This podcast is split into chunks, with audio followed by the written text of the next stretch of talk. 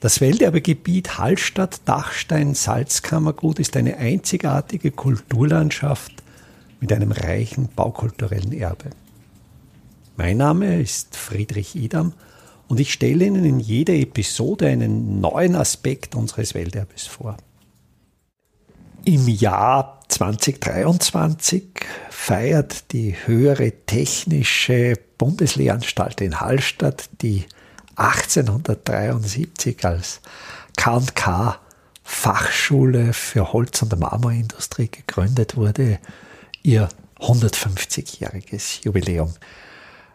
Ich bin gerade dabei, für eine Festschrift das Fotoarchiv der HTBLH Hallstatt zu sichten und bin dabei auf sehr interessante Fotos gestoßen, vor allen Dingen aus der Bauphase 1904, als das jetzige Theoriegebäude an der Lahnstraße damals noch als Gebäude sowohl für Werkstätten als auch für fachtheoretischen Unterricht errichtet wurde. Ich finde diese Bilder sehr interessant, weil sie die Entstehung des baukulturellen Erbes dieses Ortes sehr gut dokumentieren, uns einen sehr tiefen Einblick auch geben, wie sich im 20. Jahrhundert innerhalb eigentlich weniger Jahrzehnte die Bautechniken verändert haben. Für Sie ist es natürlich, denke ich, sehr wichtig, dass Sie diese Fotos sehen. Ich werde verschiedene Wege beschreiten, um Ihnen diese Fotos möglichst einfach zur Verfügung zu stellen. Es gibt Podcatcher, wo zu den Kapitelmarken Fotos auf dem Display erscheinen. Das heißt, ich werde an dieser Stelle in die Episode das Geräusch des Auslösers einer Kamera hineinschneiden. Dann hören Sie, jetzt kommt ein Foto, jetzt kommt ein neues Foto und dann müsste es funktionieren dass das Foto am Display Ihres Smartphones erscheint. Bei Podcatchern, die das nicht können, da wähle ich den Weg, dass ich entweder direkt das Foto in die Show Notes stelle oder einen Link zu dem Foto in die Show Notes stelle und dann kommt auch noch ein Link zu meiner Website und auch auf meiner Website stelle ich die Fotos zur Verfügung. Also ich hoffe, es funktioniert relativ einfach für Sie, dass Sie zu meiner Erzählung auch gleichzeitig die Fotos sehen. Während am 20. November 1904, als der Rohbau des Theoriegebäudes der K&K Fachschule für Holz- und Marmorindustrie fertiggestellt war, noch spätherbstliches Schönwetter zeigte so ist am nächsten Foto, das nur eine Woche später, am 26. November 1904 aufgenommen wurde, bereits der Winter da. An diesem 26. November 1904 fand die Firstfeier statt. Das ist an dem Foto sehr gut zu erkennen. Es ist am Dachstuhl ein Firstbaum mit darunter einem großen Schild angebracht und es ist bereits der Dachstuhl fertiggestellt. Es liegt überall Schnee, also ich denke, das war, wenn es auch Ende November nicht unwahrscheinlich ist, ich glaube, dieser Wintereinbruch kam trotzdem sehr ungelegen. Die Mannschaft scheint aber begeistert. Einige Zimmerleute stehen wirklich auf der Firstpfette, obwohl es hier Schnee liegt, obwohl es hier rutschig ist. Der Dachstuhl denke ich, ist insofern sehr interessant, weil er einerseits traditionelle Formen wie etwa ein Krüppelwalmdach aufnimmt. Das sogenannte Krüppelwalmdach geht von der Grundform des Satteldachs aus. Das Satteldach ist jene Dachform, die einfach aus zwei schrägen Dachflächen besteht, welche sich in der Mitte am First treffen. Beim Krüppelwalmdach sind die Giebelflächen nicht dreieckig, sondern abgestreckt, sodass im unteren Bereich noch eine trapezförmige Giebelfläche bleibt, während auf den beiden oberen Enden ebenfalls eine schräge Dachfläche angebracht ist. Der Dachstuhl lässt sich von außen sehr gut als ein sogenannter Pfettendachstuhl identifizieren. Das heißt, es gibt horizontal liegende Traghölzer, die sogenannten Pfetten, auf denen die Schräghölzer, die sogenannten Sparren oder Raufen aufliegen.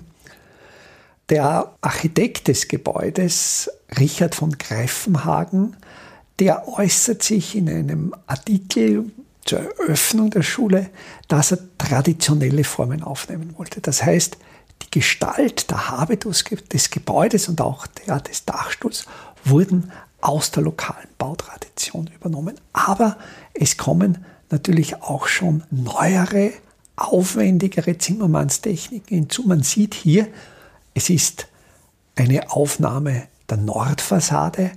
Es gibt hier auch eine sogenannte Wiederkehr. Eine Wiederkehr ist eine kleinere Dachfläche, die in ihrer Richtung im rechten Winkel zum Hauptdach steht. Dieser First der Wiederkehr verläuft etwa in Nord-Süd-Richtung. Und bei dieser Wiederkehr sieht man schon eine aufwendigere Konstruktion, ein sogenanntes Sprengwerk mit einer Hängesäule. Das heißt, hier wird der freie Raum, der Raum unterhalb des Dachs statisch freigespielt. Das heißt, die Firstsäule, jene Stütze, welche den First unterstützt, läuft nicht mittig durch und würde so den Raum teilen. Die wird durch dieses Sprengwerk abgefangen und seitlich in die Auflage eingeleitet. Es hat auch der Dachstuhl, selbst der Hauptdachstuhl, keine mittigen Stuhlsäulen, sondern auch eben dieses Sprengwerk, um so einen stützenfreien Dachraum zu schaffen. Also hier sieht man schon wieder eigentlich die Grundidee des Historismus. Man schafft einerseits historisierende äußere Formen und in diesen historisierenden äußeren Formen sind aber oft technische Strukturen, sind oft Tragstrukturen, die schon viel moderner sind und in denen auch schon Innovation und Fortschritt steht.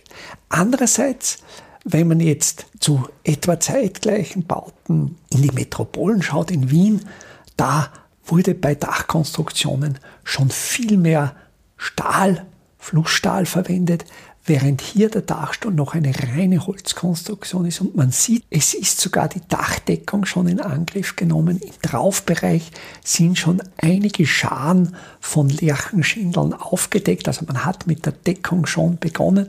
Man sieht auch die Arbeit an sogenannten Deckschemeln sitzen.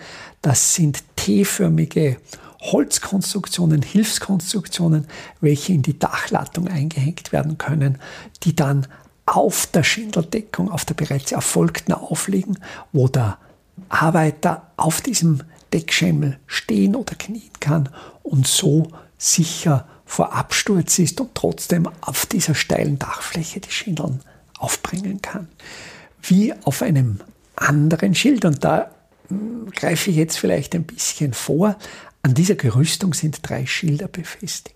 Ein sehr großes unterhalb des Firstbaums, ein kleineres rechts an der Nordwestecke des Gebäudes, jene Ecke, wo das Gerüst durch eine Konsolkonstruktion leicht auskragt und dann noch an der nordöstlichen Ecke des Gebäudes. Man kann, weil eben die Aufnahme von einer so hohen Detailqualität ist, wirklich hineinzoomen. An der Nordostecke, das ist das übliche Schild, das Betreten der Baustelle verboten ist. An der Nordwestecke ist ein Schild, das gut entzifferbar ist, das auf den Zimmereibetrieb hinweist. Das ist der Hinweis auf die Firma Putz aus Bad Goisern, die damals schon bestand und die in den 1980er Jahren in Konkurs gegangen ist. Darunter ist noch ein Schild einer ausführenden Firma. Da ist leider der Text so klein, dass ich ihn nicht mehr entziffern kann das Schild unterhalb des Firstbaums im Traufbereich des Gebäudes, das denke ich, ist sehr spannend. Das gibt einerseits die Information auf den Architekten. Es ist der Hinweis auf den Architekten Richard von Greifenhagen. Greifenhagen war in diesem staatlichen Fachschulbereich sehr stark verwoben. Er war ursprünglich angestellt beim Lehrmittelbüro des Österreichischen Museums für Kunst und Industrie. Dieses Österreichische Museum für Kunst und Industrie spielte eine Schlüsselrolle beim gewerblichen Fachschulwesen. Heute heißt ja dieses Museum Museum für angewandte Kunst. Und dieses Museum war der Ausbildungsstätte, die es ja heute auch noch immer gibt, die Universität für angewandte Kunst. Das war damals die Kunstgewerbeschule. Dieser Schule war ein Museum angeschlossen, in dem einerseits hochwertige historische Möbelstücke und Kunstgewerbegegenstände, äh, Gläser, Töpfereiwaren, Textilien, also alle Produkte der angewandten Kunst, hochwertig gearbeitete Gegenstände, die schön waren, aber auch einen praktischen Nutzen haben. Und an dieser Ausbildungsstätte wurden die Lehrer für dieses gewerbliche Fachschulwesen ausgebildet. Die wirtschaftliche Intention, die da dahinter stand, war natürlich die österreichische kunstgewerbliche Industrie von Importen unabhängig zu machen. Das war die Idee zu Ende des 19. Jahrhunderts und in Österreich eine eigene kunstgewerbliche Industrie aufzubauen. Und ausgehend von der Lehrmittelsammlung des Österreichischen Museums für Kunst und Industrie wurden dann die einzelnen Schulstandorte in der Monarchie mit Lehrmitteln versorgt. Und dafür war ihm der Architekt Greifenhagen zuständig. Er wurde dann für gewerbliche Schulbauten eingesetzt. Er plante nicht nur die Schule in Hallstatt, er plante auch 1907 das Fachschulgebäude in Hallein. Dieses Gebäude ist aber bereits zerstört worden. Das existiert nicht mehr. Dann sind auf dem Schild noch zwei Personen eingeführt, nämlich einerseits der Bürgermeister Josef Höpplinger Senior. Josef Höpplinger Senior war von 1903 bis 1919 Bürgermeister von Hallstatt. Es ist angeführt die hochlöbliche Gemeindevertretung, weil natürlich dieser ganze Schulbau nur durch eine massive Unterstützung der Gemeinde möglich war. Hier setzte sich natürlich der Gedanke durch, dass Hallstatt die Schule braucht. Es gab auch schon am Ende des 19. Jahrhunderts die Überlegung, die Schule in Hallstatt wieder abzuziehen. Aber damals waren sich die Gemeindevertreter völlig klar darüber, Hallstatt braucht die Schule. Die Gemeinde Hallstatt hat dann auch das Grundstück für den Schulbau zur Verfügung gestellt, hat sogar eine eigene Steuer, eine Abgabe auf Bier eingeführt, um nach Kräften, nach Möglichkeit zum Schulbau beizutragen. Und es ist auch noch angeführt, der Bergrat Friedrich Kirnbauer, Friedrich Kirnbauer, Edler von Erzstedt, war von 1901 bis 1912 Leiter des Hallstätter Betriebs, des Salinenbetriebs, sowohl des Sudhauses als auch des Bergbaues. Kirnbauer stammt aus einer alten Montanistenfamilie aus Wiener Neustadt. Sein Vater war schon ein bedeutender Montanist. Und Kirnbauer wird hier als Bauleiter zugezogen. Also man bedient sich eines lokalen Experten, der einfach vom Bauwesen Ahnung hat.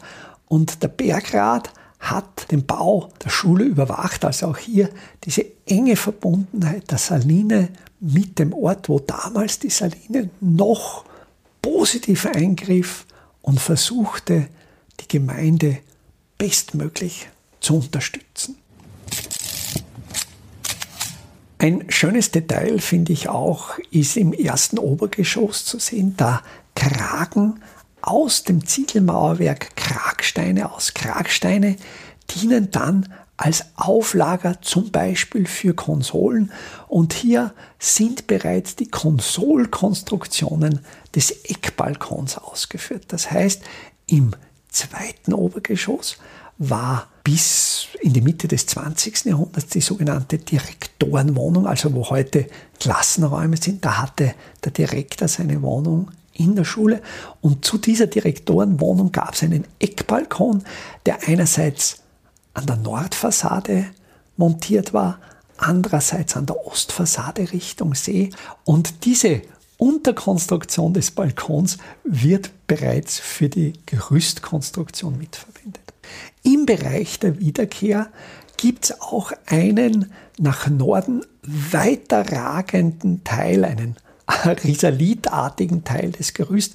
Und das kann man sehr schön als das Stiegenhaus des Gerüsts lesen. Hier finden sich immer die Zwischenpodeste der einzelnen Treppenläufe.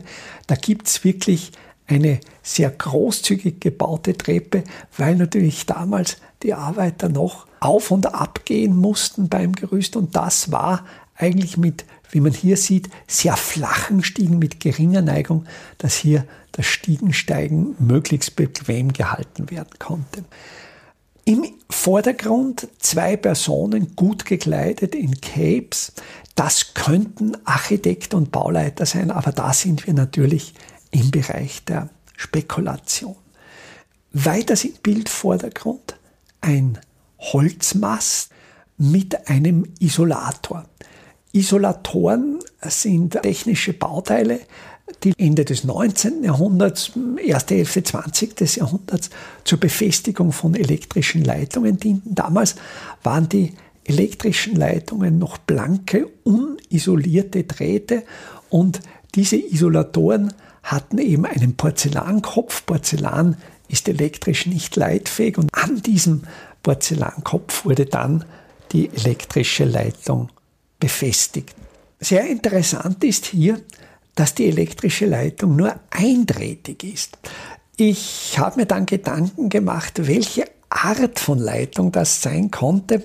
In Hallstatt war ja das Elektrizitätswerk in der Schmiede beim Franz Josefs Horizont 1896 bereits fertiggestellt. Also so mein erster Gedanke war, naja, das könnte eine Stromleitung sein, aber ich habe dann wirklich sehr genau hineingesummt, sehr genau geschaut. Es ist wirklich nur eine eindrätige Leitung und eindrätig wurden zu dieser Zeit nur Telegrafenleitungen geführt. Das heißt, man bediente sich der Erde als Nullleiter. Es wurden bei den Telegrafenstationen gute Erdungseinrichtungen gebaut und der Strom der Leiter floss eben über eindrätige Leitung und es ist denkbar, aber auch hier bin ich wieder im Bereich der Spekulation, dass das eine Kommunikationsleitung der Salinen, Verbindung Rudolfsturm, wo ja noch der Leiter des Bergbaus saß, und zum Sudhaus. Aber auch hier ein Bereich der Spekulation. Im Vordergrund auch noch der Originalzustand oder Originalzustand, der Zustand des Uferverlaufs wesentlich weiter Richtung Westen, denn was heute der Kernmagazinplatz ist, dort, wo der Busterminal situiert ist, dort, wo die alltägliche Verkehrshölle in Hallstatt abläuft, Dort war 1904 noch See. Dieser Uferbereich des Sees wurde erst in den frühen 1960er Jahren beim Bau des Straßentunnels, der Umfahrung, der Ortsumfahrung Hallstatt, wurde dieser Bereich mit dem Kalksteinmaterial, das aus dem Tunnel gesprengt wurde, wurde hier der Kernmagazinplatz, der Parkplatz aufgeschüttet. Die Ufermauer, das sieht man auch auf diesem Foto äh, sehr schön und sehr detailreich, ist aus großen Kalksteinquadern ausgeführt, dieses typische salinarische Quadermauerwerk, wo die Quadern sehr exakt gearbeitet sind, ebene Flächen besitzen und da sind eben auf eine hölzerne Grundzimmerung, auf Piloten, dann kommt ein sogenannter Schwerboden, da sind dann diese Kalkquadern als Uferbefestigung ausgeführt. Ein Detail am Dachstuhl ist noch auffällig, die Kamine sind noch nicht ausgeführt. Es gibt in der Dachkonstruktion, soweit sieht man da ins Detail hinein, die sogenannten Kaminwechsel. Das ist eine Holzkonstruktion, das sind Querhölzer zwischen den Spaden, wo dann die Kamine durchgeführt werden können. Ich denke, dass man hier schon mit dem Wintereinbruch gerechnet hat und dann eine Notabdeckung durchgeführt wurde. Und um diese Notabdeckung zu vereinfachen, sind eben im Spätherbst, im November 1904 die Kamine noch nicht ausgeführt.